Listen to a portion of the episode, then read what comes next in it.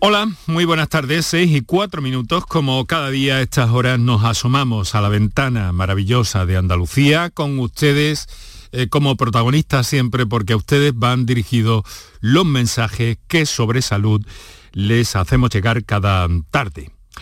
Hoy vamos a estar cerca de los médicos, de los médicos de familia, de los especialistas en medicina de familia porque hay mm, revuelo, hay controversias, hay situaciones que em, mm, periódicamente nos están dando eh, toques de atención eh, con la jubilación de, eh, en los próximos años de muchos médicos de familia, también con las vacantes que este año en la oferta MIR se han quedado, pues eso, vacantes en esta especialidad.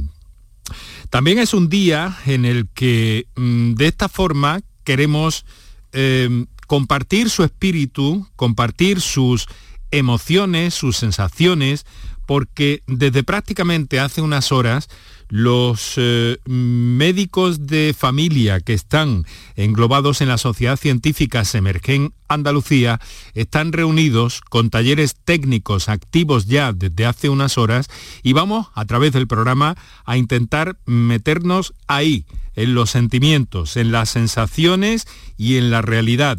A día de hoy del médico de familia y lo vamos a hacer en ese congreso de Semergen, una de las sociedades más numerosas que engloba a buena parte de los médicos de familia en nuestra tierra.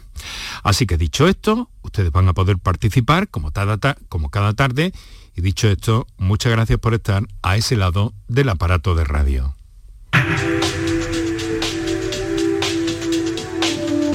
Canal Sur Radio te cuida. Por tu salud. Por tu salud con Enrique Jesús Moreno. Y va a ser nuestra forma hoy de contactar con la salud, de saber eh, por dónde van las cosas, de asomarnos un poco al panorama de la realidad de la medicina de familia y a esas particularidades que nos están haciendo eh, y que nos están llamando la atención. Hoy mismo vamos a en recoger algunas eh, situaciones y algunas informaciones que la redacción de informativos de Canal Sur Radio ha, lanzado al aire a través de nuestra cadena eh, sobre, mm, sobre los médicos de atención primaria. ¿Saben ustedes que, por ejemplo, cuando vamos a urgencias, lo más mm, probable, mm, por la cantidad de ellos que hay, es que nos atienda un médico de familia? Es verdad que se empieza a hablar de una especialidad que está consolidada en la realidad, aunque eh, no en las normas, es la urgenciología, pero que de momento básicamente esos servicios de urgencias están plagados de médicos de familia y también hay novedades en torno a esto. Novedades que vamos a repasar de inmediato, además de echarle un vistazo a cómo están las cosas en cuanto a la llamada, bueno, y es que es así, viruela del mono. Os dejo de entrada los teléfonos para que a lo largo del programa nuestros oyentes intervengáis en el momento que estiméis oportuno. Para contactar con nosotros puedes hacerlo llamando al 95 50 56 202 y al 95 50 56 222 o enviarnos una nota de voz por WhatsApp al 616 135 135 por tu salud en Canal Sur Radio. Bueno, pues eh, Andalucía no tiene a día de hoy ningún caso confirmado de viruela del mono. De los 19 casos sospechosos, 4 han sido descartados y quedan otros 15 que están en investigación. La mayoría, eh, una mm, decena en Málaga. El consejero de Salud, eh, Jesús Aguirre, ha pedido hoy al Ministerio celeridad en los análisis de las muestras que se están enviando al Instituto Carlos III de Madrid. Mi compañera Patricia Zarandieta ha preparado esta información. La quincena de casos sospechosos de viruela del mono repartidos en las provincias de Málaga, Sevilla, Cádiz, Jaén y Córdoba están evolucionando favorablemente en aislamiento domiciliario. El consejero de Salud espera que las vacunas lleguen lo antes posible, ha dicho, para contar con un estocaje por si fueran necesarias. Jesús Aguirre insiste en administrarlas solo a los contactos estrechos con positivos y ha recordado la alta inmunidad de los vacunados antes de 1980 de la viruela humana. Nos encontramos una serie de población que estamos vacunados de viruela y que estamos protegidos eh, en la inmensa mayoría contra la viruela del mono. Luego, en esos casos, esos convivientes con una determinada y que hayan estado vacunados, pues no necesitarán eh, vacunarse para subir su inmunidad. ¿eh? El consejero ha adelantado además que las cifras de COVID que se van a conocer este viernes indicarán una tendencia descendente tanto en la incidencia acumulada como en la presión hospitalaria. Muchas gracias, Patricia. Por otra parte, y vamos a ir centrándonos en el tema que nos va a ocupar hoy, que vamos a hablar de médicos y con médicos, y también con su participación, desde luego, eh, ya les he dicho que la mayor parte de los médicos que nos atienden cuando vamos a una urgencia eh, son médicos de, de familia. De hecho, hay una sociedad española de medicina de urgencias y emergencias que ha denunciado hoy que los servicios de urgencias se están quedando sin relevo generacional. Los estudiantes de medicina que quieren trabajar en urgencias tienen que irse de España a estudiar la especialidad y sin el natural reemplazo, las urgencias se deterioran y en 10 años serán los servicios sanitarios más envejecidos. Esto lo contamos también, a pesar de que vamos a estar en el Congreso de Semergen en Andalucía, porque mañana es el Día Mundial de la Urgencia y Emergencia, pero en España la especialidad como tal no existe pese a que está reconocida en la práctica totalidad de la Unión Europea y en la mayoría de los países avanzados de la comunidad internacional. Ha presentado o, nos ha dejado eh, este, este informe mi compañera Charo Jiménez. El Ministerio de Sanidad admite que los urgenciólogos, a los que incluye la categoría de otros por no tener reconocida la especialidad, presentan un déficit creciente de profesionales en el horizonte temporal 2022-2035. Según los datos del propio Ministerio, en el 2035 los urgenciólogos serán, entre todas las especialidades, el colectivo más envejecido. Más del 53% tendrá más de 50 años y el 15,7% entre 60 y 65. En este momento en España unos 13.000 médicos trabajan en las urgencias hospitalarias y otros 4.000 en servicios de emergencias entre el 061 o el SAMUR.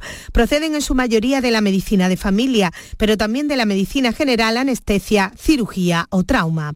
Los que recalan en urgencias tienen un sentido muy vocacional y como no pueden elegir la especialidad en el MIR, hacen otra y luego recurren a la formación autodidacta para desenvolverse en las urgencias donde puedes atender desde un ictus a un accidentado de tráfico, una emergencia de origen biológico, un trauma grave o una catástrofe con múltiples víctimas. Este año la asignación de plazas MIR dejó más de 200 sin cubrir, la mayoría de la especialidad de medicina familiar y comunitaria.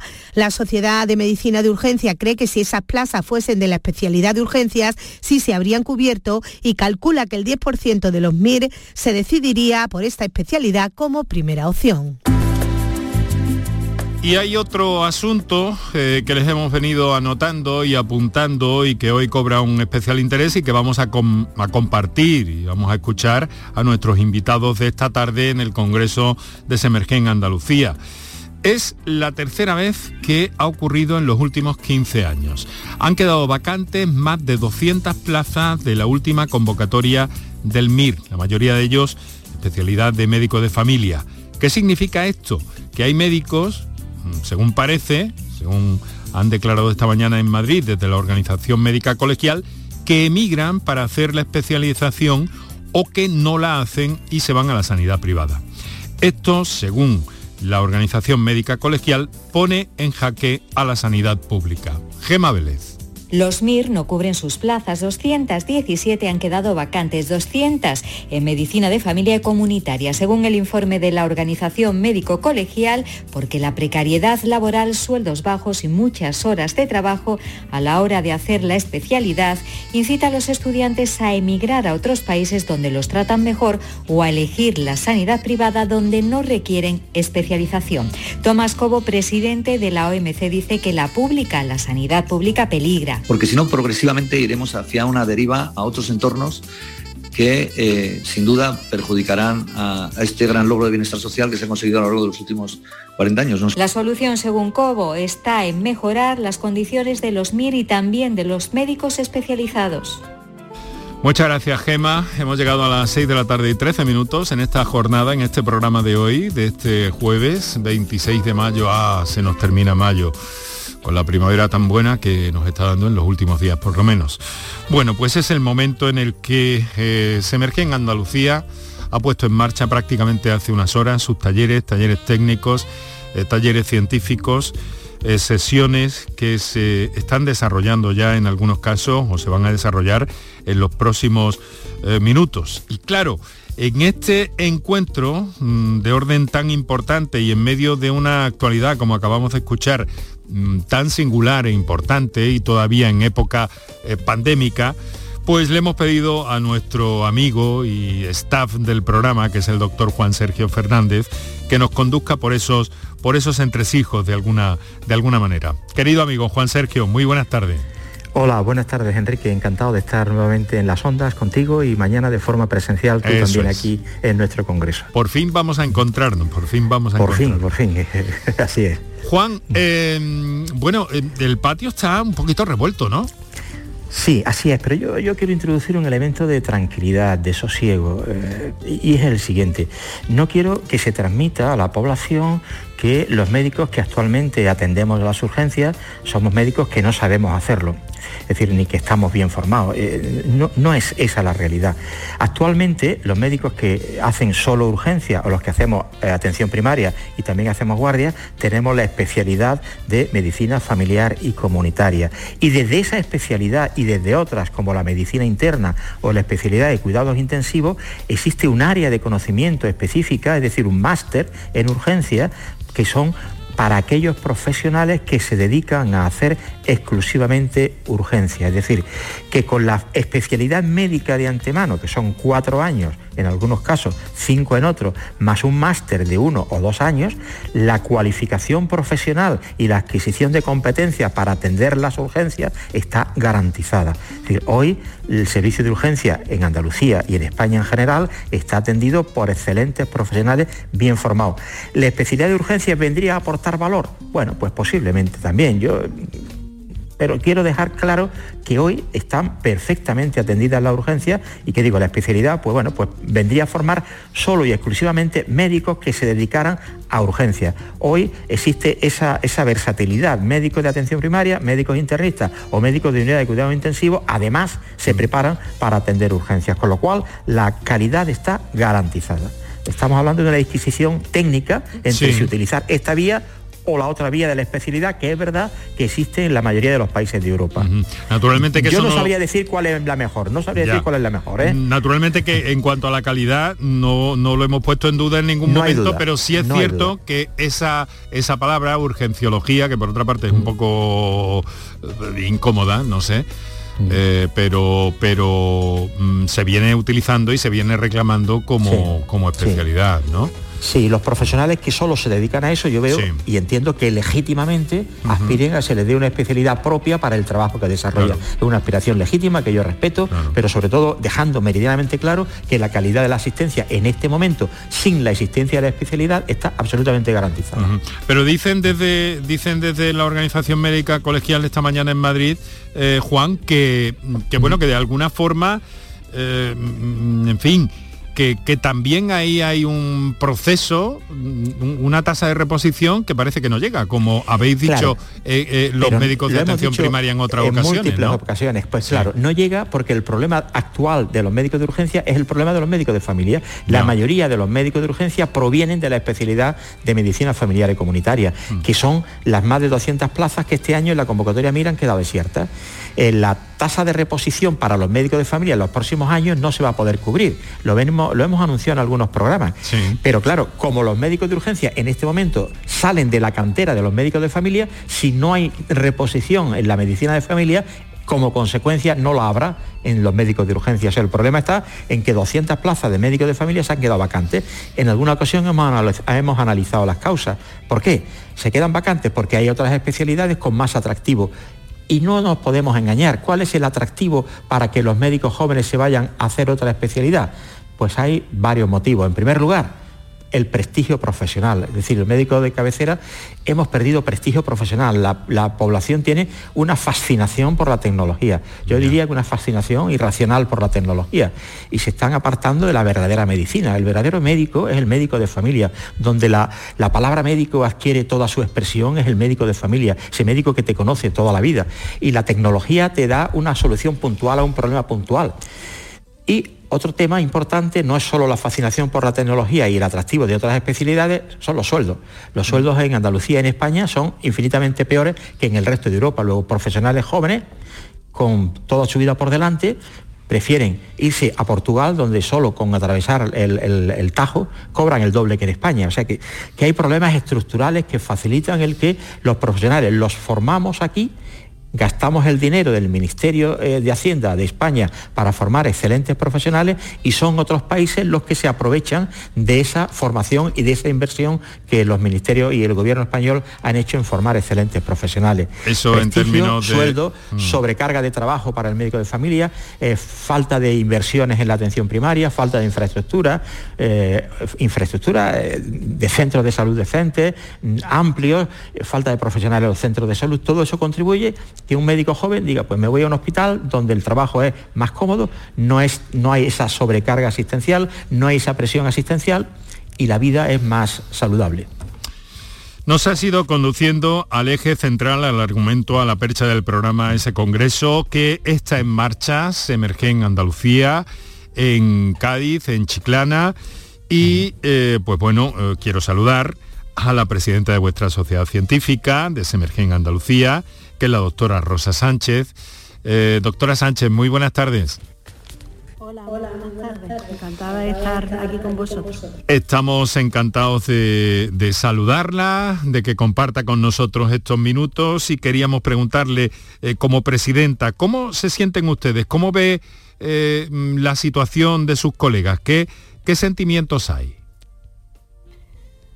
Bueno, ahora mismo hay un sentimiento encontrado, o sea, porque eh, causa tristeza la situación eh, que haya, bueno, pues esas plazas de MIR que estamos comentando que se han quedado desiertas de médico de familia, porque realmente, bueno, pues es una de las especialidades más completas y que tiene más valor para mantener la salud de la población. O sea, está más que demostrado que una atención primaria fuerte con médicos de familia bien formados es la mejor garantía para, mm, la salud de la población.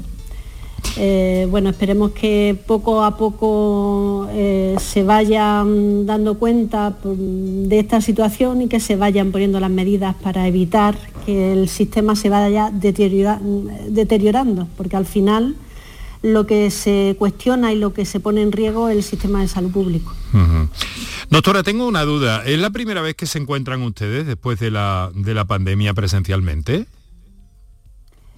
Bueno, ya, eh, se, reunieron el año pasado. Sí, eh, hicimos un congreso anterior, justo antes de seis meses, que, que fue muy bien acogido, fue en Granada en noviembre y bueno, queríamos recuperar nuestras fechas originales que son en mayo y a los seis meses hemos planteado un nuevo congreso y la verdad que estamos gratamente sorprendidos por la magnífica afluencia, tenemos más de 600 asistentes, sorprende las ganas de formarse de los médicos de familia, tenemos muchísimos eh, médicos jóvenes y residentes que están haciendo la especialidad y que ahora mismo están eh, llenando eh, ocho talleres simultáneos que han empezado, o sea, se están formando desde las cuatro y media de la tarde, están los talleres eh, completamente llenos y eso pues nos llena de satisfacción.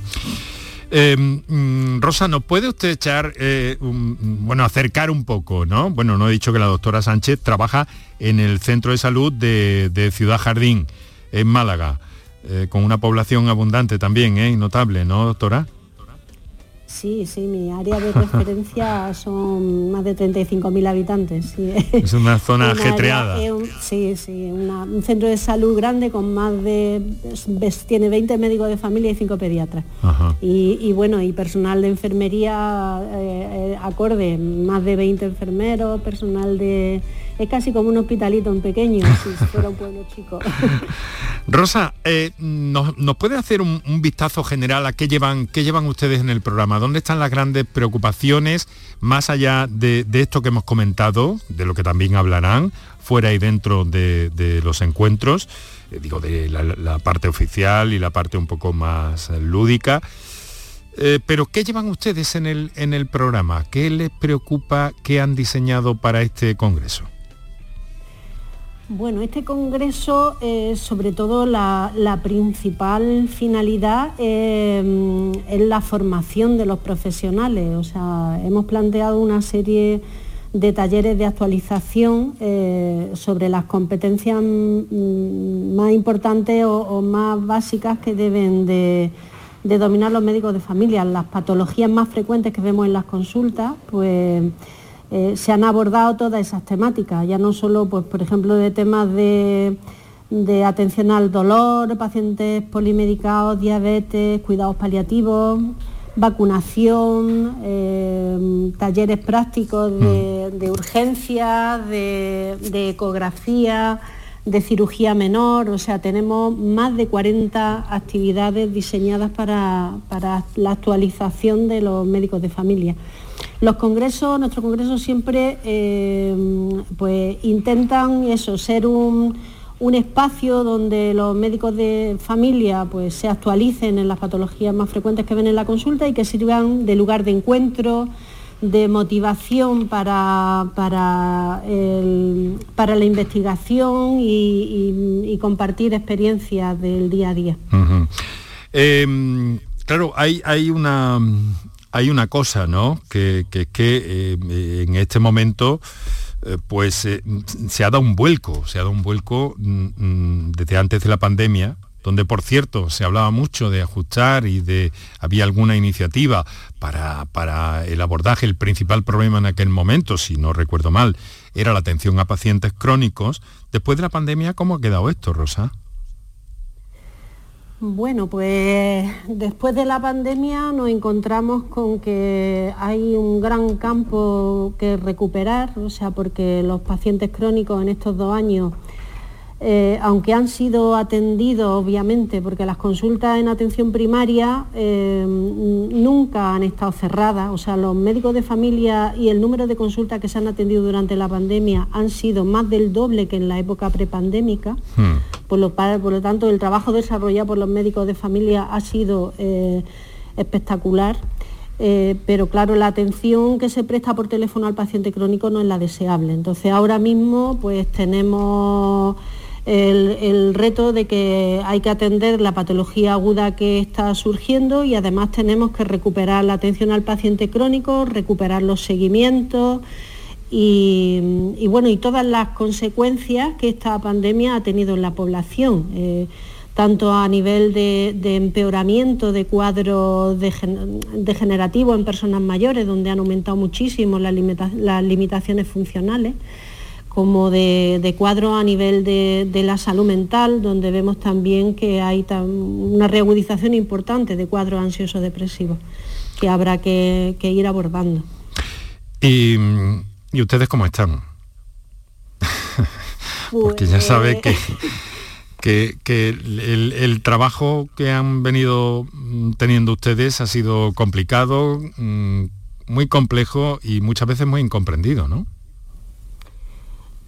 Yo creo que quizás los médicos de familia somos eh, médicos todoterreno con una capacidad de adaptación que la hemos demostrado precisamente durante la pandemia, o sea, donde hemos sido capaces de pasar de la atención presencial a la telefónica y, bueno, a seguir dando respuestas a todos los, los retos que nos, que, a los que nos ha abocado esta, esta situación tan dramática pero mm, yo creo que ahora mismo los médicos de familia llevamos muy mal la falta de reconocimiento. O sea, hemos hecho un esfuerzo importantísimo y, mm, bueno, ahora mismo pues vemos que a la población mm, no le ha llegado ese gran esfuerzo que, hacemos. O sea, eh, eh, no se puede pretender que un médico de familia trabaje por eh, como dos o como tres personas, tenemos la capacidad que tenemos, los recursos son limitados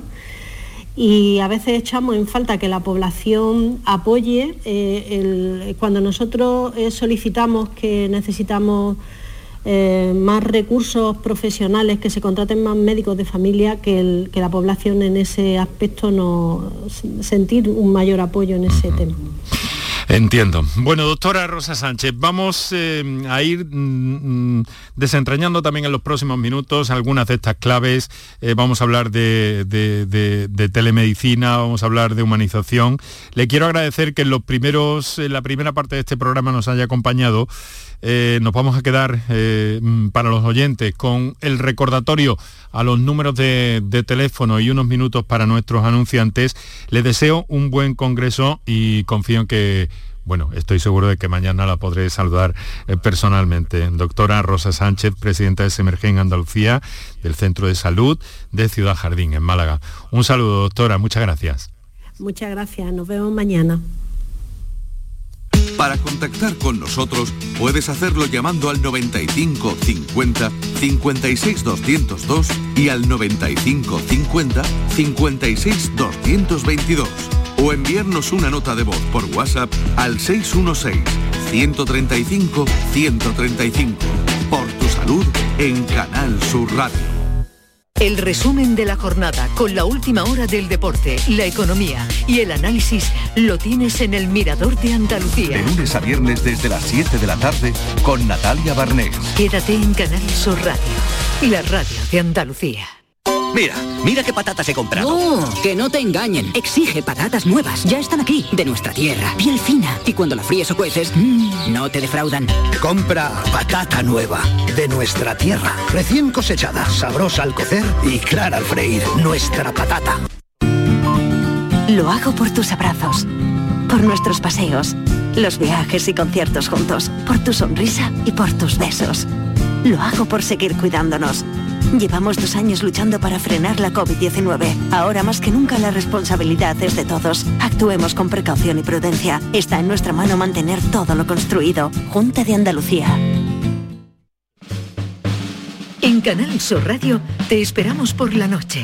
En la noche de Canal Sur Radio con Rafa Cremades. Con las mejores sorpresas, la música, diversión y todo lo que ya sabes que tiene este gran club convertido en un programa de radio. La noche de Canal Sur Radio con Rafa Cremades. De lunes a jueves, pasada la medianoche. Quédate en Canal Sur Radio, la radio de Andalucía. Enrique Jesús Moreno, por tu salud, en Canal Sur Radio. Para contactar con nosotros puedes hacerlo llamando al 95 50 56 202 y al 95 50 56 222 o enviarnos una nota de voz por WhatsApp al 616 135 135. Por tu salud en Canal Sur Radio. 6 de la tarde y 31 minutos en este momento. Estáis escuchando Por tu Salud aquí en Canal Sur Radio, la radio pública de Andalucía.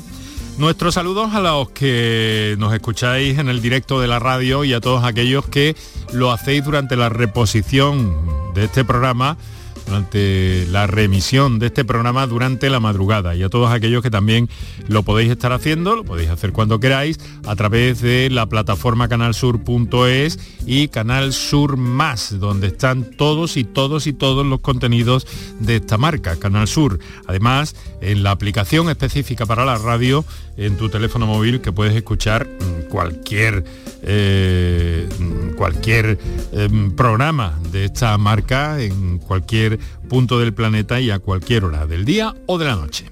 Estamos en el Congreso, Congreso Semergen Andalucía 2022. Eh, una reunión que la presidenta actual de esta sociedad científica, la doctora Sánchez, nos ha detallado y nos ha eh, valorado también algunas impresiones y momentos. Yo, Juan Sergio, me he quedado preocupado. Me he quedado preocupado con algo que has dicho tú y que en cierto momento le he escuchado también a la presidenta de Semergen. ¿Pérdida de prestigio en los médicos de familia? Esto me parece aterrador. Pues fíjate, hemos pasado de los aplausos a las 8 de la tarde con motivo de la pandemia, aplausos diarios de entusiasmo en apoyo a los profesionales sanitarios, médicos, enfermeras y todo el colectivo sanitario, a unos momentos de crispación por parte de los pacientes que se traduce en muchas ocasiones, más de las deseables, en agresiones afortunadamente físicas pocas, pero verbales y de intimidación las más. y, eso es lo que se refería a la presidenta, de que no eh, se tiene en cuenta, no se aprecia el esfuerzo titánico que estamos haciendo. Esfuerzo titánico en atender cada uno de nuestros cupos, en muchas ocasiones sobrecargados de pacientes. Los cupos medios en las ciudades superan los 1.600, 1.700, 1.800 pacientes, casos extremos los 2.000. Y, las, plantillas en los centros de salud, raro es el día que por COVID o por otra patología no falta uno, dos, tres médicos. Mm médicos que no son sustituidos en ese momento, sino que esos cupos son repartidos entre los que nos quedamos en el centro, con lo cual la sobrecarga de trabajo se incrementa y esa sobrecarga de trabajo hace que el trabajo vaya más lento, la calidad eh, asistencial se ve comprometida, se ve mermada y los pacientes eso no lo acaban de entender. ¿Entienden? Bueno, que no se les atiende como ellos esperaban, quizás porque lo hemos hecho tan bien antes que el tener ese nivel de excelencia se tiene como, como, listón, se tiene como punto de partida y cuando esa excelencia se ve comprometida por la falta de profesionales, por la ausencia de profesionales que no son sustituidos, la población no lo acaba de entender. A eso se refería la presidenta y mm. eso es un problema real. Y a la búsqueda, real. Y a la búsqueda de un poco de complicidad se ha referido mm. también por parte de la, de la, población, de los usuarios. ¿no? Sí, efectivamente. Eh, la complicidad en el sentido de, de buscar en ese usuario el apoyo que nosotros necesitamos para la defensa de nuestras propias reivindicaciones. Las reivindicaciones nuestras no son ni más ni menos que la mejora en la atención al paciente. Para eso nos hemos formado y para eso llevamos toda la vida trabajando. Entonces, eh, se produce esa disonancia, esfuerzo por parte de los profesionales, falta de comprensión por falta de los pacientes y crispación que no conduce a nada bueno, ni para los pacientes y evidentemente tampoco para los profesionales. Bueno, vamos a ver, tenemos algunos, eh, algunos mensajes que nos han eh, venido llegando y algunos pendientes que vamos a escuchar ahora más adelante, pero quiero eh, bueno, la, doctora Ana Cabrerizo no ha llegado todavía, ¿no? No ha llegado. Está el doctor Julio Zarco, que lo tenemos aquí, antiguo presidente de Sabrejen Nacional, esperando tus preguntas de una manera, yo creo, ansiosa. Doctor Zarco, muy buenas, eh, muy buenas tardes y muchas gracias por estar con nosotros en, este, en esta intrusión que ha hecho la radio en el Congreso de Semergen Andalucía. ¿Cómo está? Muy bien, encantado de estar con vosotros y sobre todo viendo a tantos compañeros tratando de reilusionarse nuevamente para poder seguir trabajando. Se habla mucho de humanización. Doctor, usted que actualmente es vicegerente del Hospital Clínico de San Carlos, eh, que es responsable dentro de Semergen Nacional del tema de humanización. Eh, bueno, eh, mm, desde la atención primaria, ¿cómo se, ¿cómo se lanza, cómo se hace llegar esta idea que ha de ser, por lo que hemos escuchado de Juan Sergio y de la doctora Sánchez, un poco de ida y vuelta entre usuarios y profesionales, ¿no? Bueno, eh, ellos lo han comentado tanto Juan Sergio como Rosa, de que la atención primaria y el ejercicio de la medicina de familia lleve inherente en el ejercicio de la profesión eh, la humanización. La humanización consiste en una forma de entender el mundo del paciente. Doctor, perdone, doctor, le voy a pedir que se acerque un poquito al microteléfono para que podamos escucharle porque le estábamos perdiendo, le estábamos perdiendo su discurso, discúlpeme. A ver si puede acercarse un poquito más al, microteléfono. ¿Me escucháis? ¿Me escucháis mejor? Sí. ¿Así mejor? Vamos a ver, estaba comentando que es importante entender que el médico de familia y la atención primaria en su conjunto, tanto médicos como enfermeras, en su propio ADN tienen la humanización. La humanización no es nada más que una forma de aproximarse al mundo del paciente, al mundo del enfermo, al mundo de la familia del enfermo con una forma y una mirada determinada. Hmm. Por lo tanto, eh, eh, lo que tiene que hacer el médico de familia fundamentalmente es volver a coger fuerza, volver a reilusionarse y volver a aplicar su verdadero ADN, que es el ADN del médico humanista de toda la vida. Por eso decía Juan Sergio que es el médico de toda la vida, el médico de cabecera, el médico que entiende los problemas, el médico que entiende al paciente en el contexto social y familiar en el que se encuentra. Doctor Cerco, ha dicho también algo Juan Sergio que me llama poderosamente la, atención en el sentido de que los usuarios están como, em, como por la tecnología. Esto es un fenómeno curioso. Sí, es cierto, pero yo hablo también de que existe tecnología humana, es decir, la fascinación por la tecnología existe. Pero ¿cuál es la tecnología humana? Pues mire, cuando uno está enfermo, eh, ahora, en el año 2022, igual que hace 500 años, exactamente igual, uno siente incertidumbre, angustia, miedo y ansiedad. Miedo a, lógicamente, perder la vida, perder la autonomía.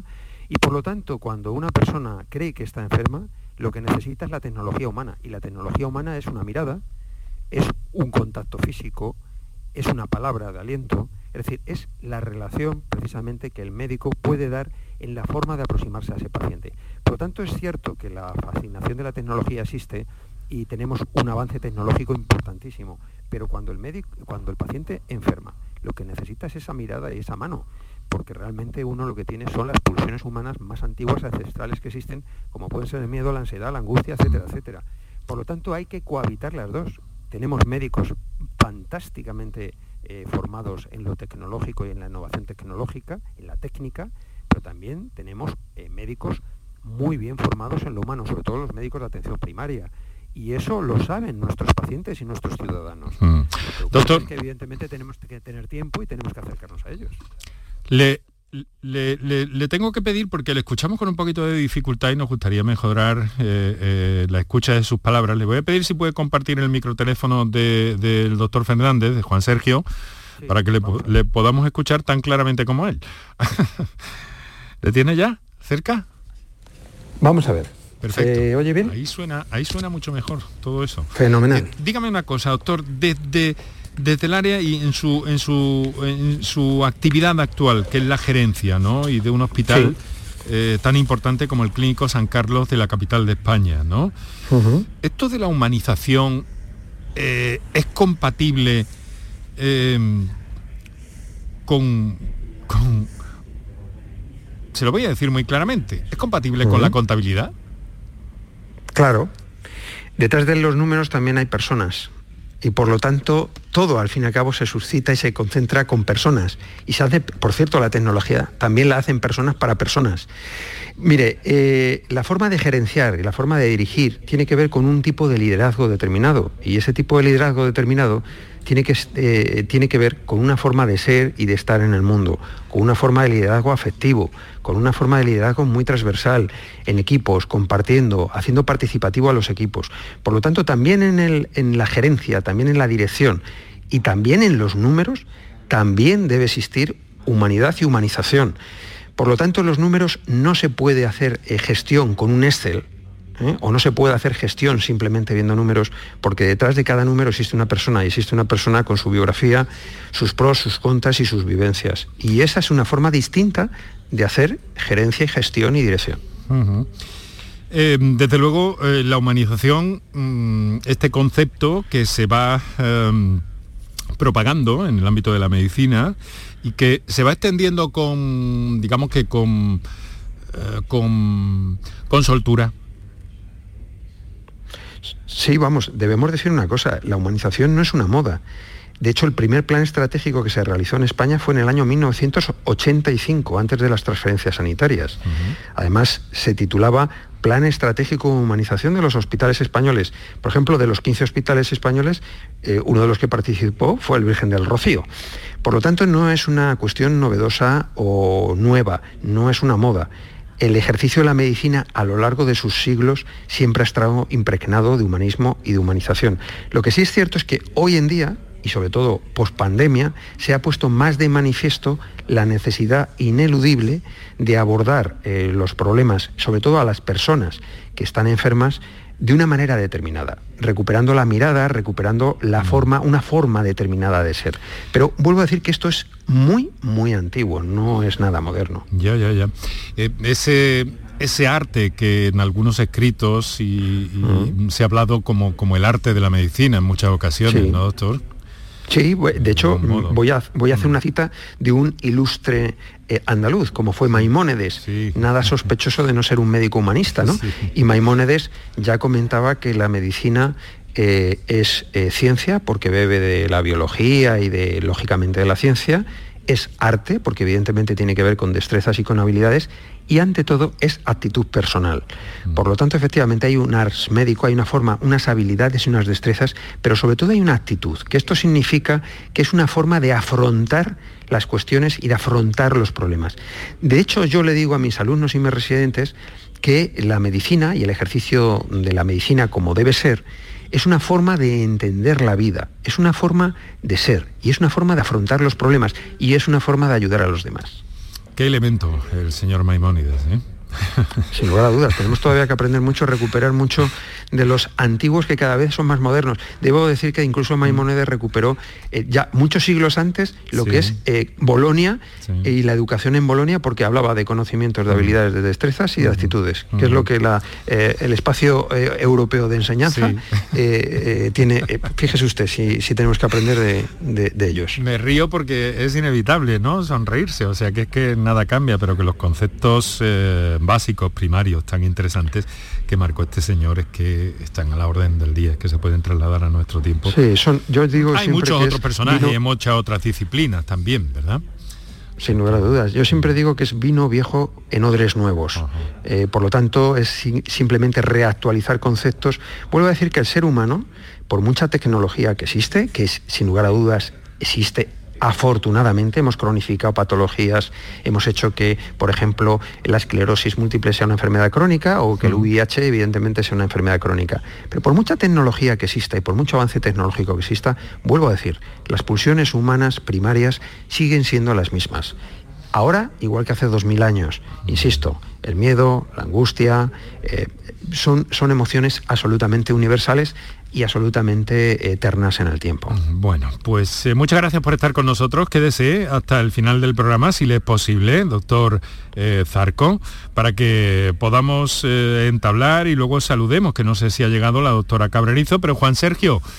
me ha llegado una comunicación en notas de voz, le hemos dicho a los oyentes que en este día de acercamiento a la situación, a la sensibilidad, a los pensamientos de los profesionales de la medicina de familia, de los especialistas en medicina de familia, pues eh, nuestros oyentes tenían también, como cada tarde, su sitio, ¿no? Y entonces, pues vamos a ir dando paso a algunas comunicaciones que nos han llegado en este caso a las notas de voz del 616-135-135 por si nuestros oyentes también quieren aprovechar. Vamos a escuchar esa comunicación a ver por dónde nos viene. Hola, buenas tardes. Aquí Pepe de Sevilla, aunque vivo en Carmona, pero tengo el médico en, de siempre lo he tenido en el Parque Arcosa en Sevilla, una barriada. Mm, yo cogí cita el día 10 de mayo y hasta el 31 no me atienden telefónicamente. Mm, me han infiltrado las espalda, tengo un, me lleva dos meses con una rotura en, en, el tobillo, estoy con el tobillo malamente, estoy con la espalda peor, me faltan las pastillas y me tengo que esperar hasta el 31. Yo no le he dicho la culpa a los médicos, los médicos llevan un trabajo, hay médicos y médicos. Y yo comprendo que todos necesitan un, tiempo para atender. Yo le he dicho la culpa porque aquí hace falta personal, porque es que esto lo que no es normal es 21 días para que te atiendan, sin pastillas. Y yo rabiando. Algo falla aquí. Y los médicos yo no creo que sea. Habrá algunos que sí, pero son los mínimos porque mm, yo lo que he tenido me agrendió maravillosamente. Mm. Algo tiene que fallar y hay que darle solución. Mm.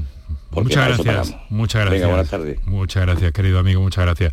Juan Sergio, el problema de los tiempos y eh, el otro día escuchaba un colega tuyo eh, que me decía, bueno, es que hay personas que llaman eh, porque no tienen cita presencial y hay otras que piden cita presencial porque no la tienen telefónica.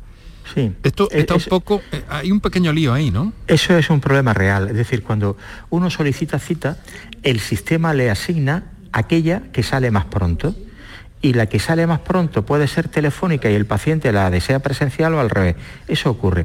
Eh, tenemos, es decir, eh, eh, tenemos sobrecarga de trabajo, que duda cabe, pero eh, también tenemos que asumir nuestra responsabilidad. Y en ese sentido hay problemas organizativos que pueden dar respuesta al planteamiento de este paciente. No es de recibo. Es un paciente que necesita que le manden una medicación porque tiene un esguince o lo han infiltrado, no puede esperar 20 días que se le prescriba esa medicación.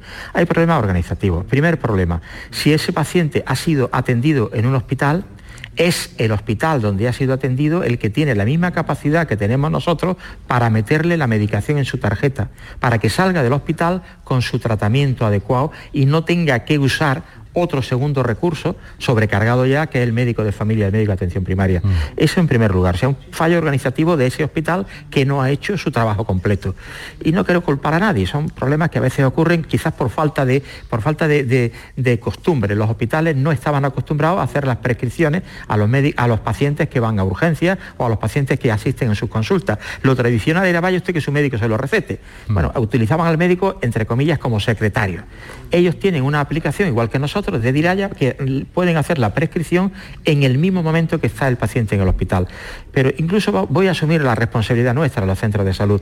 También hay problemas organizativos en algunos centros, y tengo que decir que en el mío no ocurre, y es que hay unas citas administrativas de un minuto o dos minutos donde el paciente, bien por teléfono, cuando entra en Clic Salud, pone, necesito prescripción de esta medicación y entonces en esa yo abro la historia de ese paciente y me dice el paciente, o bien porque lo ha dicho en el centro de salud a la hora de pedir una cita administrativa solo para una receta, o para dos recetas, el propio centro de salud recoge lo que necesita el paciente. O el mismo paciente a través de Clic Salud dice qué medicación necesita y la escribe allí.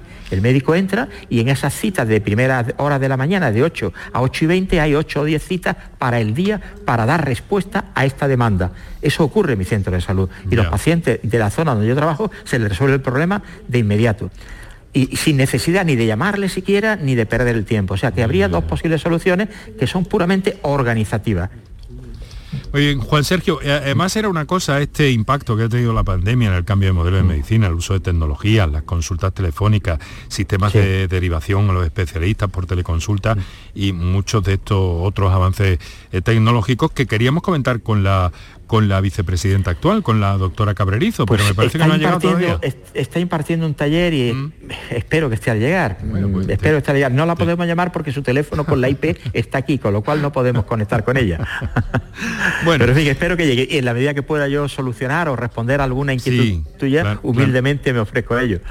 Claro que sí. Mm. Eh, mm, vamos a ver. Eh, este sistema, estos cambios, estas consultas telefónicas, sistemas de mm. derivación a los especialistas, en principio para teleconsultas también, otros avances que ha habido, mm. esto ha cambiado completamente, os ha dado la vuelta un poco al esquema, al esquema anterior a la pandemia, sin ir más lejos. Sin lugar, sin lugar a dudas. Esto era algo que estaba previsto ir implementándose con, de una manera eh, paulatina y lenta, poco a poco, porque las nuevas tecnologías han venido para quedarse y para facilitar, entre otras, eh, estas cosas. Siempre hemos dicho que había un problema grave de comunicación en interniveles, le llamábamos a los profesionales, es decir, comunicación entre los médicos de los centros de salud y nuestros compañeros de hospital.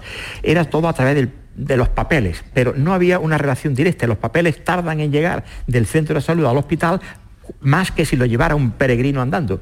Esto era histórico, es decir, pedir una cita eh, era algo eterno y era simplemente con ese papel y no hablabas con tu compañero. La tecnología ha venido a dar solución a, esa, a ese problema de comunicación interniveles. Y la verdad es que yo estoy francamente contento. En el ocaso ya de mi carrera profesional, si yo tengo un problema dermatológico con un paciente, en lugar de mandar al paciente, tenemos la posibilidad en la consulta de hacer una foto de la lesión de ese paciente. Esa foto la ve inmediatamente, en menos de 24 horas, el dermatólogo y el dermatólogo decide, en base a lo que él ve en esa lesión, ponerle tratamiento al paciente en ese momento o bien citar al paciente si es que hay que operarlo. Y eso que he puesto un ejemplo gráfico de dermatología, de teleconsulta de derma, se da igual en, en cardiología. ¿En cardiología también se puede hacer esto? Se hace en todas las especialidades actualmente. Es decir, yo tengo un paciente en el que tengo una duda si el electro corresponde a una patología o no y si requiere hacerse una ecocardio o no, y yo le pongo por teleconsulta al cardiólogo, estimado compañero, este paciente presenta disnea de medianos esfuerzos, por la noche cuando se acuesta se ahoga, se tiene que incorporar, amanece con edemas que van aumentando a lo largo del día, los pulsos frontales, la tensión tal, tiene este electro que es sugerente de y le mando el electro, o sea, el electro lo ve, el que le he hecho yo en el centro de salud y entiendo sería conveniente completar estudio con una ecocardio.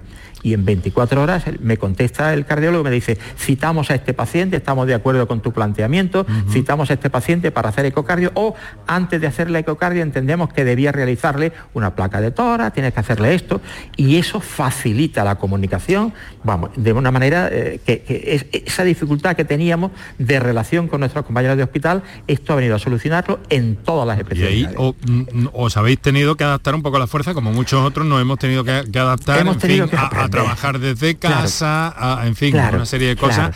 Que yo no sé si ahora del todo todo eso se ha sentado ya o se está sentando todavía.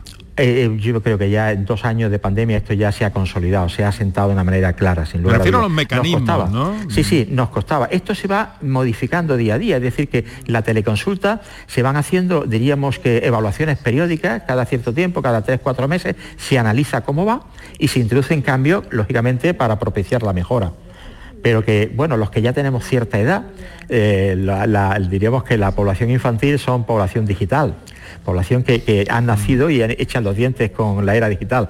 Nosotros que éramos analógicos, pasar de la analogía a, la tecnología digital nos está costando. Y a partir de ahora, pues lógicamente hacemos un esfuerzo y nos vamos adaptando bien pero que evidentemente supone un esfuerzo y supone que las revisiones periódicas de esta tecnología hacen que se vaya mejorando. Y ya digo, tenemos teleconsulta en todas las especialidades, medicina interna, quirúrgica, ginecología, dermatología, eh, rehabilitación, traumatología. Cuando un paciente es subsidiario de intervención de prótesis de rodilla o de cadera, le hago yo la radiografía en el centro de salud, le mando las radiografías al traumatólogo, el traumatólogo dice, estimado compañero, estoy de acuerdo contigo, este paciente está para prótesis. Lo citamos inmediatamente para ponerle su prótesis. Y hemos ganado meses, meses, ¿eh? Sin que el paciente se mueva. El paciente está en su casa o en el centro de salud. y ahí el valor de una buena atención primaria con buenos profesionales y con un número de profesionales adecuado que nos permita hacer ese trabajo. Hay una pregunta que quiero plantearte tanto a ti como, como al doctor Zarco si todavía te mm. acompaña. Sí, está, aquí, está aquí. Bueno, eh, porque casi casi estamos terminando ya. No sé si vamos a poder escuchar a Ana, pero bueno. Me temo que eh, no, porque yo hago nada más que mirar a la puerta, pero no, la veo llegar. Bueno, bueno. Eh, ya tendremos ocasión en otra oportunidad, la, citamos y un día que te venga, pues también la, la llamamos a ella. Pero entonces, eh, doctor Zarco, empiezo por usted si es tan amable. Perdona, le voy a pasar, le voy a pasar. Sí, pásale. La, pregunta es para los dos en cualquier caso.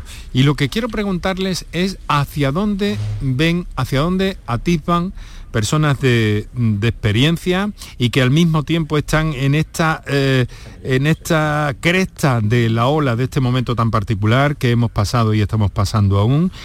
¿Hacia dónde con este panorama que hemos visto a través de diferentes testimonios, diferentes ideas que nos han hecho llegar, Rosa, usted, el doctor Juan Sergio Fernández, ¿hacia dónde va la atención primaria en nuestro país? Bueno, la atención primaria es ahora un paciente, un paciente bastante moribundo, desgraciadamente. La atención primaria está en, un momento en los que ya somos, vamos a decirlo así, antiguos, ¿no? O somos ya mayores, ¿no? Que hemos vivido, digamos, la, reforma de la atención primaria y los que estamos aquí en esta mesa hemos participado todos de manera muy activa con las primeras carteras de servicio, la creación de los centros de salud. Es decir, somos, podríamos decir, históricos, ¿no? De la medicina familia. Yo creo que en este momento está más tocada de gracia que nunca, es decir, en el sentido de que estamos pasando una situación muy, muy compleja. Si en este momento la atención primaria como paciente eh, moribundo y paciente bastante deshidratado y desnutrido no recibe eh, músculo, no recibe también reilusión, no recibe reorientación y reorganización y no recibe una reforma de dónde está la primaria y para qué sirve y qué es lo que tiene que hacer la atención primaria en el sistema sanitario, creo que la atención primaria en nuestro país va a retroceder más de 40 años. Es decir, va a retroceder a tiempos eh, de mucho antes de la reforma, eh, con, una gran, eh, con un gran impacto negativo en la salud de los ciudadanos, de manera absolutamente inexorable. Y no creo que se entiendan las palabras estas de una manera apocalíptica, que no lo son. Yo creo que son desde la experiencia y creo que estoy siendo bastante comedido. Eh, lo ha comentado Rosa antes, nosotros, todos los países que realmente tienen una sanidad excelente, tienen una atención primaria fuerte, consolidada, vertebrada y organizada. En este momento nosotros no cumplimos ninguno de esos, de esos, de esos, de esos eh, cánones y de esos principios. Por lo tanto, tenemos una atención primaria muy desvitalizada, muy eh, desestructurada y con profesionales bastante, bastante desvitalizados. Entonces, es cuestión de recursos.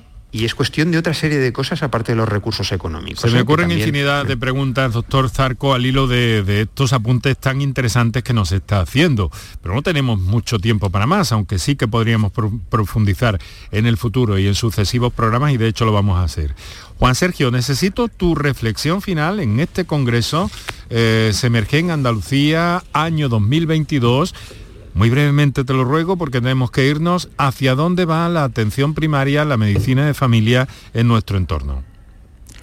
Bueno, eh, en este momento se está haciendo un esfuerzo ímprobo.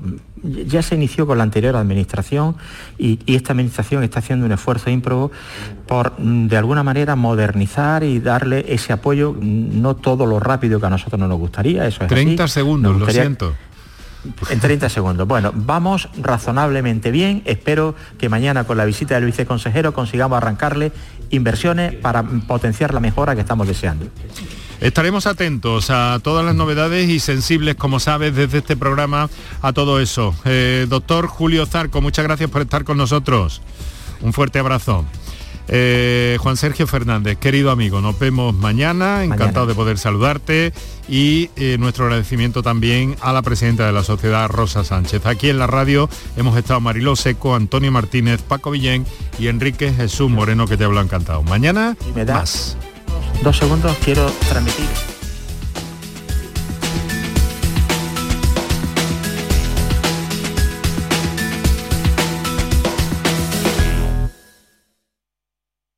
Canal Sur Radio Sevilla, la radio de Andalucía. Vente a Dimarsa, ponte en mis manos y dile chao, dile chao, dile chao, chao, chao, empieza ya tu autoconsumo, nuestro petróleo es el sol. Leques fotovoltaicas Dimarsa y despreocúpate de la factura de la luz. Dimarsa.es. Insomnio, apnea, sonambulismo, bruxismo. Convivir con un mal descanso tiene importantes consecuencias en tu salud. No lo normalices. Desde la Asociación Española del Sueño, Asenarco, podemos guiarte a mejorar tu calidad de vida. Entra en ayudainsomnio.es, Asociación Española del Sueño. Asenarco, siempre a tu lado.